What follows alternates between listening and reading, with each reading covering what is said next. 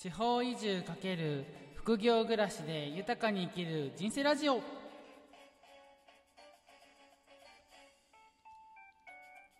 ラジオをお聞きの皆さんおはようございます。福井県で地域まるっと体感宿玉村へ運営してます翔です。地域の暮らしを体感できる宿の運営をしたり欲しい暮らしを実現するヒントになるオンラインイベントの企画や農業のお手伝いをするなど複数な収入源で暮らしています。この番組では東京から移住した僕自身の経験をもとにお話しすることでこれから地方に移住したい人や田舎へ何か起業したいと思っている人に役立つ情報をお届けしていきたいなというふうに思っています。ということでですね今日のテーマは地方移住をして良かったことを3つということでお話をしたいなというふうに思っております。これ完全に余談なんですけどもよくこうプレゼント化するときに理由は3つありますみたいなことを言うと思うんですね。でこれっていうのはいろいろまあプレゼンの研究をされた結果この3つにまとめるっていうのがすごいいいわけなんですけども理由は3つありますみたいなことを言った後にですね考えるってことがよくあるんです。あのちゃんと準備する人はちゃんと準備すると思うんですよ3つにまとめて。むしろなんか5個とか10個とかあるやつを3つに選抜して出すと思うんですけども僕の場合大体2個ぐらいまでは思いついてるんですね。で残りの1個は大体その場で考えます。っていうかね正確に言うと話してる間にだんだん3つ目が出てくるんですよね。なのでこれっていうのはある意味本音の部分とか今までの経験とか今まで考えてきたことがリアルな言葉として出てくるのである意味それが一番正しいというか意味があるというかそういうもんじゃないかなと思います。僕自身も言った後あ一番良かった みたいな思ったりもしますし話を聞いてくださった方からやっぱり3つ目がポイントなんですかね？みたいなことを言ってくださるということがあるので意外といいとこを言ってるんじゃないかなというふうに思いました。ということで今日はですねこの地方移住して良かったこと3つっていうのは今台本がありません。つまり完全アドリブです。なんで今考えながら話しますのでぜひぜひね聞いてもらえたらいいなと思います。では行ってみましょう。あでただですね3つっていいんですけども別に第3位から言うわけじゃなくてあの絞ったうちの3つだけですよみたいな感じ。なので特に順位があるわけじゃないです。なんでその辺も踏まえて聞いていただけると嬉しいなと思います。ではまず最初。1つ目いってみたいと思います。それでは1つ目。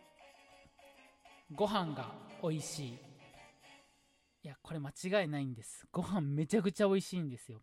でなんでかなって思った時に理由はいくつかあるんですけども3つありますここで言ったらよかった3つありますって。一つは水が美味しいんですね。やっぱり田舎の方ってその人口が少ないっていうかそもそも水の水源に近いところから水道水引っ張ってきたりとかするのでカルキがあんまり入ってないんですよね。僕自身今福井県に住んでいて京都に実家があるので京都にもちろん行ったりもしますし京都で水を飲んだらやっぱり味が違うんです。福井の水道水はもう水道水のまま飲めるんですけども京都行ったらねちょっとねカルキの匂いというかやっぱりちょっと違うなっていうのを思ったりします。なんでこの野菜とか食べ物を育てる水が美味しいっていうのが1つ目。もう1つは土がいい。やっぱりねあの作物って土が大事なんですね。肥料とか確かにやるんですけどもそれ以上にその前の土の状態どんだけいい土壌があるかどうかっていうのが意外とポイントだったりします。それは僕自身全然知らなくってこっちに引っ越してきて農家さんのところにお邪魔して話を聞く中であそうなんだ。実は一番大事なのは土。っていうことをですね知ったりとかしたんですね。なのでやっぱり土が大事っていうのがあります。そして3つ目は愛がある。あじゃなくってですねあの愛はあるんですよ。愛はあるんですけどもそれ以上に産地が近いっていうことですね。あの直売所って野菜や直売所売ってる農家さんが直接販売したりとかするとかもありますしスーパーでもやっぱり地物野菜とかっていうで取り扱ったりしてるんです。でこれ都会との最大の違いっていうのがそのスーパーに並んでる時にベストな状態にするためにいつ収穫するかっていうのがポイントなんですね。どういうことかというと例えばトマトです。トマトスーパー並んでる時ってもう赤いじゃないですかもちろん。けどあれ実は畑から出荷する時ってほぼ緑なんですね。ちょっと赤みがかった時にもう出荷しちゃうんです。なんでかっていうと言葉悪いですけども赤くなって完全に熟したら次に待ってるのは腐っていくっていう、まあ、より熟していったらやっぱりだんだんだんだん悪くなっていってしまいますよね。ってことは完全に熟しちゃって赤の一番美味しい状態で出荷すると運んだりとかスーパーに何日か並んでる間に悪くなっちゃったりとかするんです。そういうことを含めて考えるとやっぱり前倒しで出しちゃうからどうしても青臭い状態でしか出すことができないんですね。まあそらトマト嫌いな人で青臭いっていう方トマト青臭いんだよっていう方いると思います。正解。だって青い時に撮ってますなんでそれに比べてやっぱり田舎にいると産地が近いので畑が近いのでその日の朝に赤の状態の列が入ったりとかします。なんですごく美味しいです。それはトマトに限らずいろんなお野菜がそんな感じなのでこれがすごく良かったなと思っています。では2つ目いきましょう。2つ目はですねじゃじゃん。地域の人が優しい。いやこれマジです。あのー、マジで優しいんです。でどういう時に優しさを感じるかというと例えばあのすごいんですよ。あの雪かき 福井なんで雪国なんですけども雪かきをいつの間にかしてくれたりとか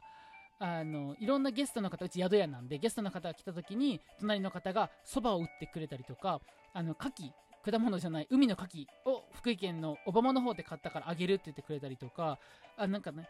とりあえずいろんなものをいただけるんですよね。でおそらくこれっていうのは昔から分け合ってお裾分けの分も含めて作るとか買うとかそういうことをやってきたこのもう脈々と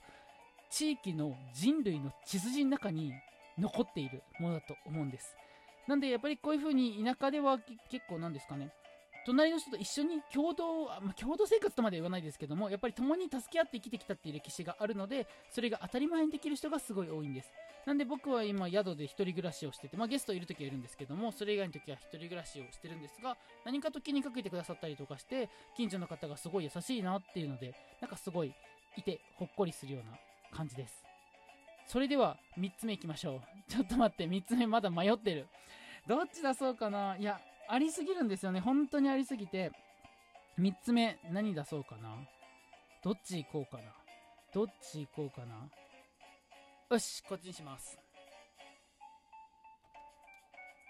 近所の人との会話がある。これすみません。さっきのとちょっと近いかもしれないんですけども、やっぱり、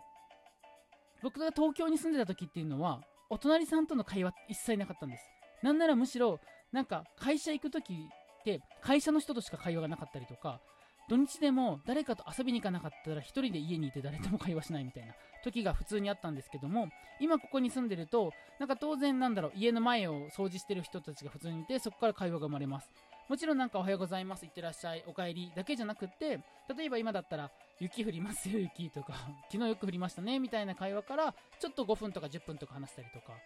したりするんですね。またなんか隣の人とかも、あの、明日雪降るから車の奥向き変えといた方がいいよみたいなの言ってくれたりとかして、なんかそういう会話っていうのが、確かに東京は人口はめちゃくちゃ多いです。めちゃくちゃ多いけども、道すれ違って会話しないじゃないですか。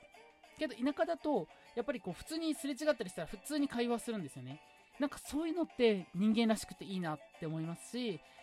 特になんだ、家を、実家を出て、こう一人暮らしする人とかには、結構いいと思うんです。寂しくないし、なんかこう、助けられるし。で、そういうことを含めると本当に地方っていいなって思うんですけども、逆にそういう風に話されるのが苦手とか、関与されたくないとか、会話で、まあ、悪気なく例えば昨日夜なかったけどどこ行ったの？みたいな感じのことが聞かれるのでそういうのですごい監視されてるって思うんだったらやめた方がいいと思いますなんで今地方移住してよかったなとお話ししたこの3つはですね僕自身は良かったことですけどもあんたにとっていいこととは限らないですなので、今この話を聞いて、あ、いいな、自分もそういう思いをしたいなと思ったら、ぜひ、田舎、地方移住はおすすめです。ということで、今日は地方移住してよかったこと3つのお話をさせてもらいました。完全アドリブでお話ししましたが、いかがだったでしょうか？こんな感じで、このチャンネルでは、これから地,、えーと、地方に移住したい人とか、地域で何か起業したい人に役立つ情報をお届けしていきたいなというふうに思いますので、よければチャンネル登録、フォローしてもらえると嬉しいです。あと、いいねボタンを押してもらえると、すごくやる気につながりますので、また頑張ろうって思うので、ぜひ、よかったら、いいねボタン押しておいてください。ということで、今日はこの辺りで終わりにしたいと思います。お相手は、福井県で地域をまるっと体感宿、玉村屋を運営してます、翔でした。それでは今日は、皆さん一日素敵な一日をお過ごしください。では失礼いたします。